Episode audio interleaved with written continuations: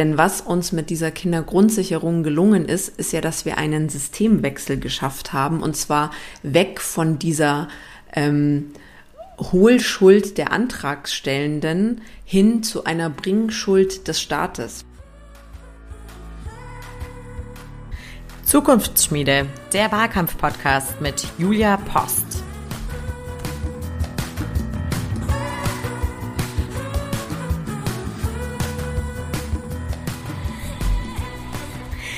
Hallo und ganz herzlich willkommen zur zehnten Folge der Zukunftsschmiede, dem Wahlkampf- und Politik-Podcast mit Julia Post. Ich bin Doro und ich freue mich, dass ihr wieder mit dabei seid. Wir sind schon fast auf der Zielgeraden Richtung Landtagswahlen, die am 8. Oktober hier in Bayern stattfinden.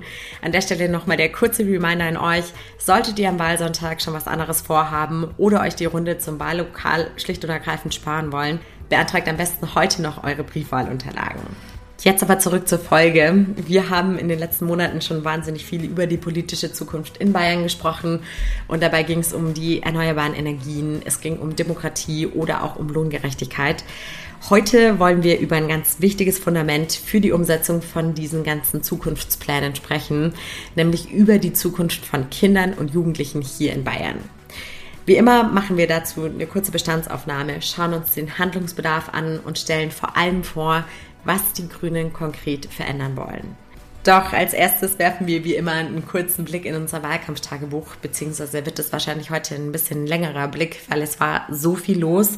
Und zuallererst möchte ich jetzt natürlich von dir wissen, Julia, nachdem du hier so mega entspannt sitzt, wie war es in deinem Urlaub, in deinem wohlverdienten Urlaub? Oh, der war voll schön, der tat auch voll gut und ähm, das war für mich irgendwie auch so ganz gut mal wieder eine Phase zu haben, wo man auch so ein bisschen jetzt beim Wahlkampf mal so alles so ein bisschen setzen lassen kann, auch mal reflektieren kann. Also ich will jetzt noch kein Fazit an dieser Stelle äh, ziehen. Das, so eine Folge müssen wir dann auch mal machen. Ähm, aber konnte da auch mal so in mich gehen und bei vielen Sachen ja eben eben reflektieren und da sind mir so drei Sachen aufgefallen. Also das erste ist, du kannst es dir bestimmt vorstellen, ähm, ja, in, in so einer Wahlkampfzeit, da ist jetzt natürlich ein bisschen meine Sichtbarkeit auch gestiegen und da ist man natürlich auch vielen Bewertungen und auch gut gemeinten Ratschlägen in Anführungszeichen ausgesetzt und ist ja auch immer so eine Frage, wie findet man da so einen Umgang damit? An manchen Tagen fällt einem das leichter als an anderen. Und ähm, da dachte ich mir auch irgendwie so, bin voll stolz, dass ich da einfach jeden Tag weitermache und auch einen guten Umgang damit gefunden habe.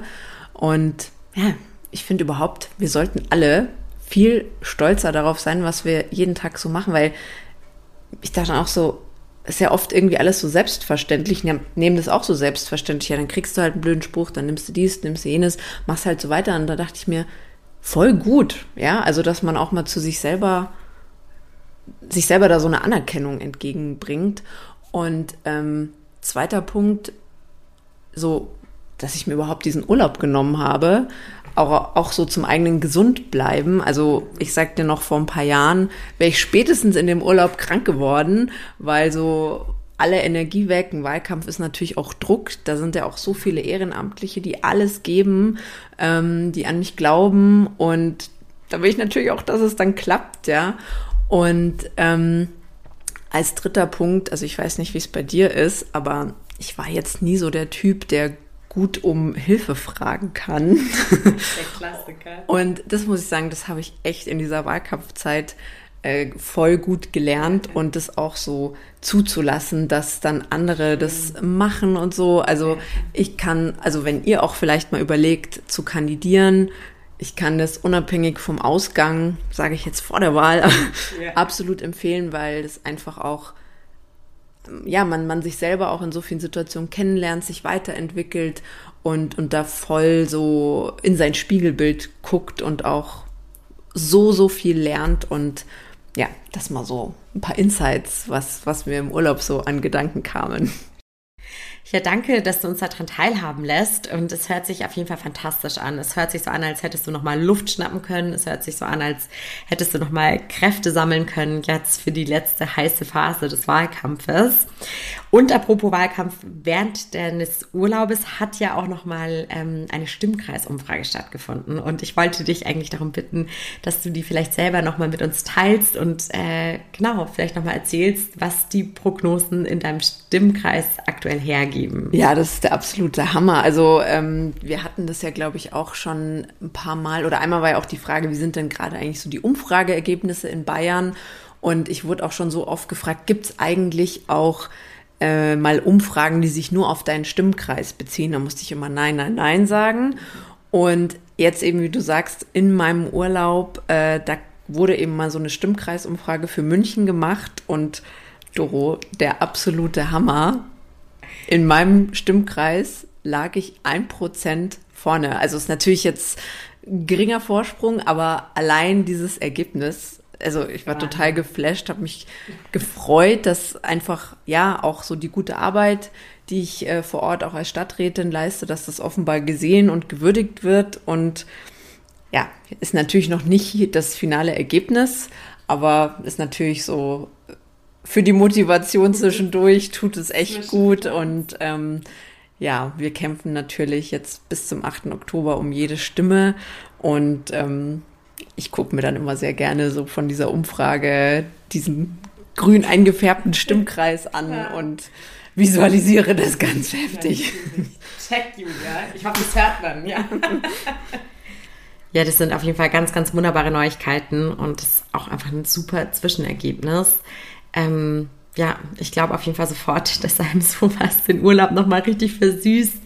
Jetzt ging der Urlaub aber leider auch irgendwann mal zu Ende und ähm, ja, jetzt wollte ich dich eigentlich nur mal fragen, ja, wie bist du denn wieder zurück auf den Boden der Wahlkampftatsachen hier in Bayern gelandet? Ich glaube, das ist eine rhetorische Frage und ich glaube, ich weiß, worauf du hinaus willst. Ähm, ihr habt das wahrscheinlich alle mitbekommen ähm, bei unserem stellvertretenden Ministerpräsidenten und Wirtschaftsminister Hubert Aiwanger ist ähm, ein Artikel eben erschienen, dass in seiner Jugendzeit als 16-, 17-Jähriger ein antisemitisches, ähm, menschenverachtendes, widerliches Flugblatt in seiner, in seiner Schultasche entdeckt wurde. Ähm, Gab es große Recherchen von der Süddeutschen Zeitung und ähm, also wenn ihr das nicht mitbekommen habt, dann googelt da unbedingt mal danach und lest euch entsprechende Artikel durch. Aber hier kurz zusammengefasst, er hatte halt, ähm, als die SZ recherchiert hatte, erst so gesagt, nee, nee, ich habe damit nichts zu tun und wenn sie ähm, da was veröffentlichen, dann gehe ich juristisch gegen sie vor. Und als das dann ähm, veröffentlicht wurde, der Artikel, musste er einräumen, ja, doch, das wurde in meiner Schultasche gefunden. Und dann hat sich der eigentliche Verfasser zu erkennen gegeben und es war sein Bruder. Ähm, und ja, er hat, er hat sich dann da selber als Opfer äh, inszeniert und spricht da von einer Schmutz- und Hetzkampagne und Hexenjagd. Und ich muss ganz ehrlich sagen, also es gibt natürlich keinen Beweis, dass er der Verfasser ist. Das müssen wir jetzt sozusagen erstmal glauben, dass das der Bruder war. Aber ich finde den ganzen Umgang mit diesem Skandal wirklich, der erschüttert mich zutiefst. Denn ich muss ganz ehrlich sagen, ähm, wir hatten es ja hier in dem Podcast auch schon, ähm, seine Rede bei der Demo in Erding, wo er davon sprach, die schweigende große Mehrheit müsse sich die Demokratie zurückholen. Und bei einer Sendung von Markus Lanz sprach er davor, dass wir, davon, dass wir nur in einer formalen Demokratie leben. Und das sagt jemand, der durch Demokratie gewählt wurde und eine, das Amt des stellvertretenden Ministerpräsidenten in Bayern inne hat. Also total crazy. Da haben wir Grüne schon den Rücktritt äh, und, und die Entlassung von Hubert Aiwanger gefordert. Das hätte mir total gereicht. Und jetzt mit diesem Skandal, dass das so viele als Jugendsünde abtun, mir geht's gar nicht so darum, was war damals, als er 17 war. Ich muss sagen, wir können um jeden Menschen froh sein, der da seine Gesinnung ja wieder ändert. Und ich finde, da müssen wir dann auch als Gesellschaft die ja wieder in Empfang nehmen und, und auch wirklich jemandem zugestehen, da hat sich was verändert, der denkt heute anders, gar kein Thema. Aber der Hubert Aiwanger von heute, der hat, finde ich, damit alles entblößt, wie er eben drauf ist und wie er denkt und seine Geisteshaltung ist. Und ich finde den Umgang damit zutiefst verstörend, weil ähm, auch diese Entschuldigung, die er dann da so abgelesen hat, die kam viel zu spät, die ist für mich auch einfach nicht glaubwürdig. Ähm, die jüdische Gemeinde, Charlotte Knoblauch ähm, und Josef Schuster, die haben das ja auch nicht angenommen, seine Entschuldigung.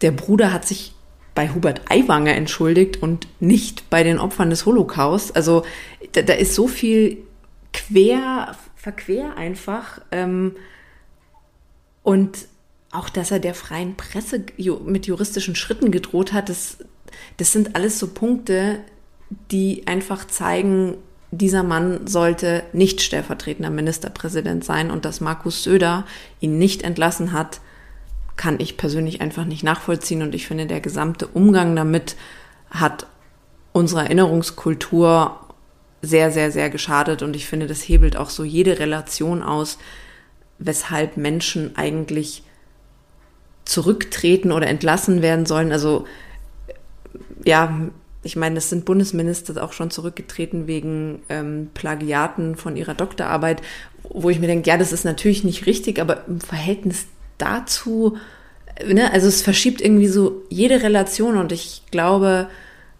bis wir das wieder so gerade gerückt haben, das, das kostet unglaublich viel Kraft, es kostet uns Jahre und ähm, gerade auch mit dass er davon, also sich selbst so als Opfer inszeniert hat und, und von Hexenjagd spring, spricht, das ist einfach wie bei Trump.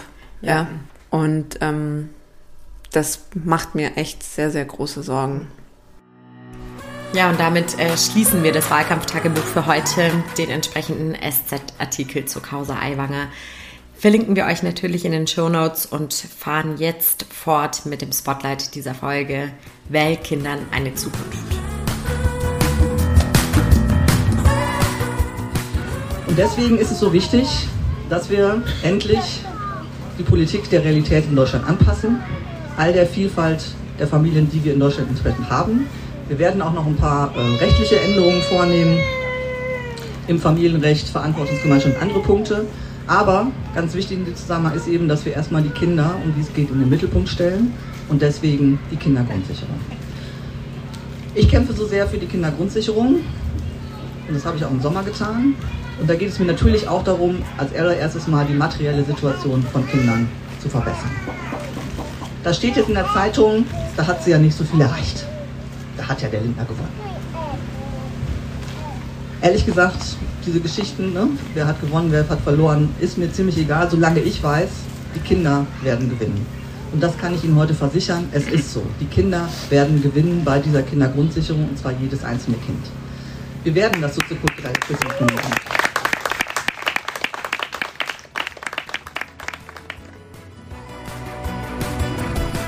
Das war Lisa Paus, unsere Bundesministerin für Familie, Senioren, Frauen und Jugend. Sie war fast noch pünktlich zum Schulstart, nämlich drei Tage später, hier in München und hat bei ihrem Besuch unter anderem über die Kindergrundsicherung und allgemein über den politischen Handlungsbedarf im Kinder- und Jugendbereich gesprochen. Und wir wollen das heute auch tun. Wir wollen auch darüber sprechen. Aber zunächst würde mich jetzt interessieren, und die Frage richtet sich jetzt direkt an dich, Julia. Bist du eigentlich gerne zur Schule gegangen? Geht so, ehrlich gesagt. Also ich war schon eine gute Schülerin, das lag jetzt nicht an den Noten, aber mh, mm, ich habe irgendwie so Raum für Individualität vermisst, muss ich sagen. Und ich habe auch, ich habe das noch ziemlich genau vor Augen. Ich habe mich selber, aber auch viele andere Kinder, wenn ich mich so umgeguckt habe, ich finde, man wurde irgendwie nicht so ernst genommen. Also vielleicht mal so ein ganz profanes, banales Beispiel, dass wir irgendwie immer fragen mussten, darf ich auf Toilette gehen? Oder dass man dann irgendwie, ich weiß noch, im Englischunterricht hat sie dann gesagt, no, und ich soll es bitte auf Englisch sagen und so. Und ich erinnere mich noch sehr gut dran, eine in meiner Parallelklasse, die hat sich in so einer Situation mal wirklich eingenässt und wurde dann ihre ganze Schulzeit über gemobbt damit oder viele Jahre, ja. Mhm. Ähm, und da denke ich mir irgendwie so, traust du einer Zwölfjährigen nicht zu, dass sie selber entscheiden kann, ob sie jetzt auf Toilette muss oder nicht? Also, warum müssen wir fragen? Also, ne, und das, das vielleicht ein kleines Beispiel, aber ich finde das so ein Ausdruck davon, wieder mit Kindern irgendwie umgegangen wird. Und ähm, ich finde einfach, die Politik muss einfach Kinder viel, viel mehr in den Fokus nehmen. Ja, genau so hat es ja auch deine äh, Parteikollegin Lisa Paus formuliert, also dass man Kinder einfach mehr auch zum Ausgangspunkt von politischen Entscheidungen macht, die diese dann natürlich auch betreffen. Ähm, genau, mich würde jetzt an der Stelle aber interessieren, wie sehen im Konkreten die Fahrpläne der Grünen aus, um genau das äh, zu verwirklichen oder zu leben. Ja, vielleicht auch erstmal nochmal so ein bisschen Bestandsaufnahme, wo stehen wir denn in Bayern? Und ähm, ich glaube, viele, die jetzt zuhören, werden es aus ihrem eigenen Alltag kennen. Uns fehlt, fehlen einfach massiv Kita-Plätze und vor allem Fachkräfte. Also ein Gebäude hilft mir auch nichts, wenn dann der Mensch nicht da ist, der Kinder betreuen kann. Uns fehlen 62.000 Kita-Plätze in Bayern und 35.000 Fachkräfte in dem Bereich, 4.000 Lehrerinnen und Lehrer, die uns fehlen.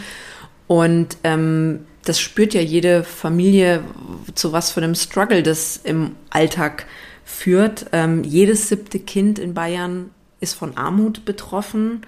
Und das sind so Punkte, ne, das, das ist einfach unglaublicher Stress für Familien. Ähm, aber man muss sich auch mal dann vorstellen, was bedeutet das denn für die Lebenschancen auch dieser Kinder? Das hat ja nicht jedes Kind ähm, das Glück, in einem Umfeld aufzuwachsen, wo sowas dann auch abgefangen werden kann, aufgefangen werden kann. Ähm, da hat der Staat ja schon auch ja, eine Fürsorgepflicht und, und, und eine Verantwortung ähm, aus meiner Sicht. Und deshalb ist es einerseits für die Familien gesagt dann später auch noch ein bisschen was zu dem wirtschaftlichen Aspekt dazu, aber eben auch Bildungsgerechtigkeit, Chancengerechtigkeit für unsere Kinder. Und da finde ich, da müssen wir echt ran. Und die gute Nachricht, da kann der Freistaat Bayern halt auch wirklich was machen. Also was wir Grüne machen wollen, ist, wir wollen ein Investitionsprogramm für Kita-Plätze starten. Aber ich habe schon gesagt, es ist natürlich ganz, ganz wichtig, dass es eben auch die Fachkräfte gibt. Und da nur mal ein Beispiel. Eine Kinderpflegerin, die verdient in den ersten beiden Jahren ihrer Ausbildung nichts, die kriegt kein Gehalt. Und es gibt ähm, andere Care-Berufe, die zahlen sogar auch noch ein Schulgeld. Und ne, also das sind ja Menschen, die brauchen wir ganz, ganz dringend. Uns fehlen Fachkräfte. Und da können wir als Freistaat Bayern wirklich was machen. Wir wollen, dass man eben von Anfang an eine Ausbildung kriegt, dass man angemessene Entlohnung kriegt und wir wollen eben Schulgeld abschaffen. Und was auch ganz wichtig ist, wenn man sich mal mit, ähm, mit Fachkräften, mit pädagogischem Fachpersonal unterhält, dann merkt man ja total schnell, die haben ja diesen Beruf erlernt, weil sie den lieben, weil sie das gerne machen.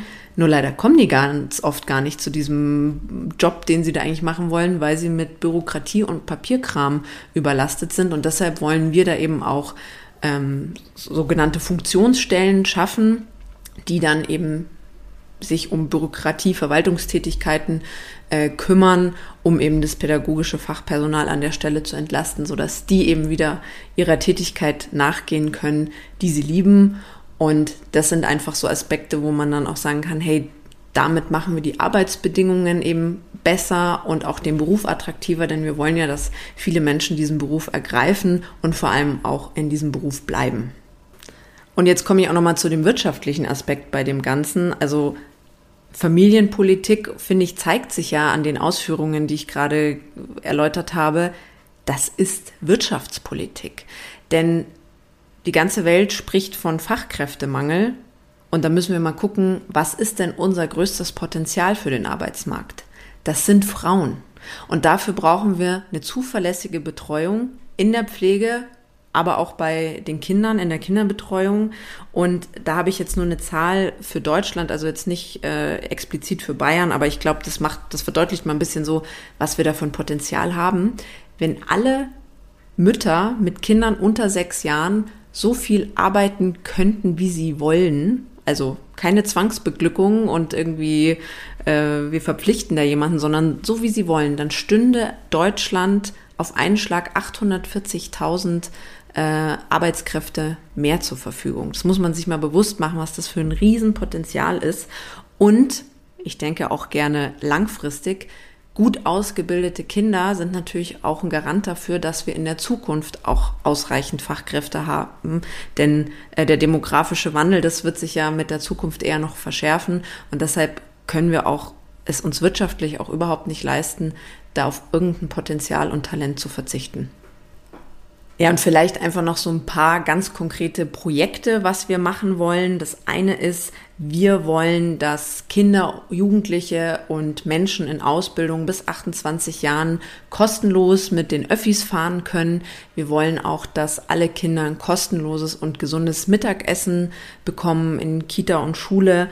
Wir wollen einen sicheren Kita-Platz natürlich und wir wollen das Wahlalter 16. Ich habe ja vorhin auch schon so ein bisschen gesagt, wie, wie ich das auch als Kind erlebt habe, mit dem Ernst genommen werden. Und ich finde, das wäre mal ein ganz gutes Signal, um zu zeigen, hey, wir nehmen euch ernst, wir trauen euch was zu. Es ist ja auch eine Chance in der Schule, sich dann damit zu beschäftigen mit Demokratie, dass man dann auch diese Entscheidung vielleicht nicht so sich selbst überlassen, sondern kann im Unterricht auch dann über Wahlprogramme diskutieren, kann vielleicht auch PolitikerInnen einladen und das auch so ein bisschen begleitet von äh, Lehrerinnen und Lehrern.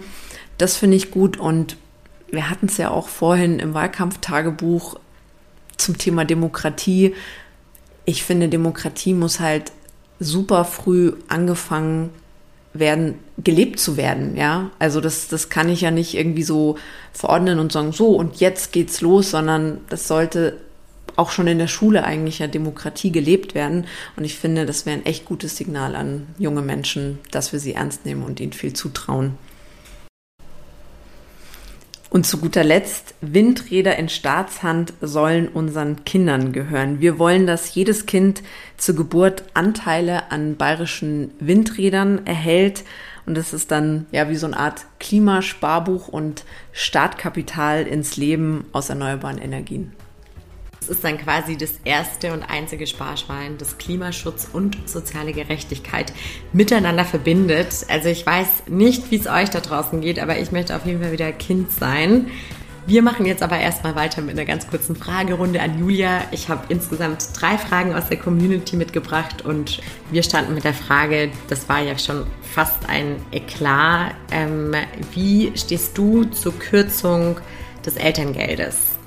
Wahrscheinlich eine Frage, die du nicht das erste Mal hörst. Oh ja, die Frage, die wurde mir in der Tat schon sehr, sehr häufig gestellt.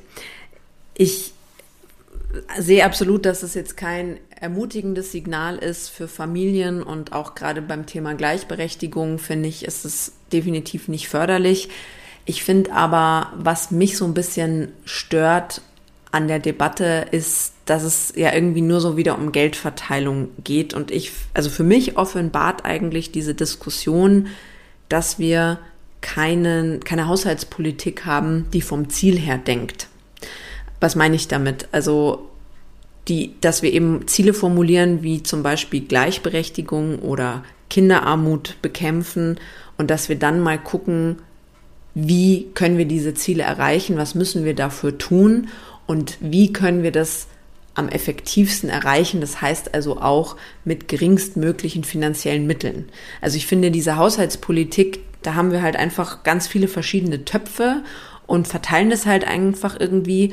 Aber die Frage bleibt ja so ein bisschen, was bewirken wir damit und welche Ziele erreichen wir eigentlich? Und deshalb, das stört mich so ein bisschen an dieser Debatte, dass es ich meine, wir haben halt nun mal diesen Haushaltstopf und irgendwo müssen Prioritäten gesetzt werden, aber wir gucken überhaupt nicht, also wir denken eben nicht vom Ziel her. Und ich habe mich äh, bei uns Grünen dafür eingesetzt, das steht auch in unserem Wahlprogramm, dass wir eben einen wirkungsorientierten Haushalt kriegen, dass wir eben eine Haushaltspolitik machen, die vom Ziel her denkt, wo wir Ziele definieren und dann eben auch gucken, welche Maßnahmen sind dafür notwendig. Und solche Diskussionen möchte ich führen. Wir machen weiter mit einer Frage, die ähnlich aufgeladen ist. Ähm, deine Gedanken zur Novellierung der Kindergrundsicherung? Ich muss sagen, ich finde die Kindergrundsicherung, die ist ein sehr, sehr großer Erfolg. Es gab ja viel Kritik daran, weil jetzt diese die Gelder nicht in der Höhe ausgefallen sind, wie das mal ursprünglich von Lisa Paus, unserer Bundesfamilienministerin, gefordert war. Ich möchte aber gerne einen Blick darauf lenken, dass in Wahrheit, also verratet es niemandem und vor allem nicht Christian Lindner, aber wie viel Gelder da jetzt im Haushalt drinstehen, ist ehrlicherweise irrelevant.